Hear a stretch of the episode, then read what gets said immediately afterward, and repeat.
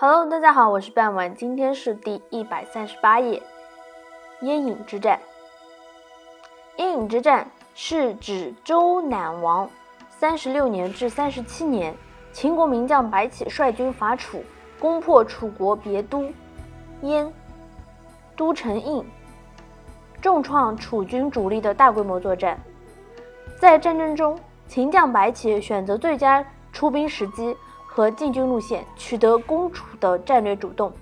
秦军孤军客战楚境，期于死地求生。趁楚王城池不修、边备废弛之机，采取掏心战术攻入楚国，并采取了决水攻城的战术，攻克了楚国别都燕城，然后沿长江东下，深入楚境。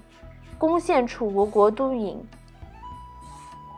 焚毁楚国的宗庙和夷陵，取得最后的胜利。此战，秦国获得了楚国大量国土，楚国被迫迁都，国力受到极大的削弱。此战，秦国的胜利进一步打击和削弱了楚国的实力，从此楚国更加衰弱。周赧王三十八年，秦昭王。任命白起为主将，蜀郡郡守张若为副将，夺取了楚国的乌郡和黔中郡，严重削弱了楚国的实力。在春申君的调解之下，秦昭王才与楚国结盟休战。今天内容就到这里结束了，感谢大家的收听，我们下期再见。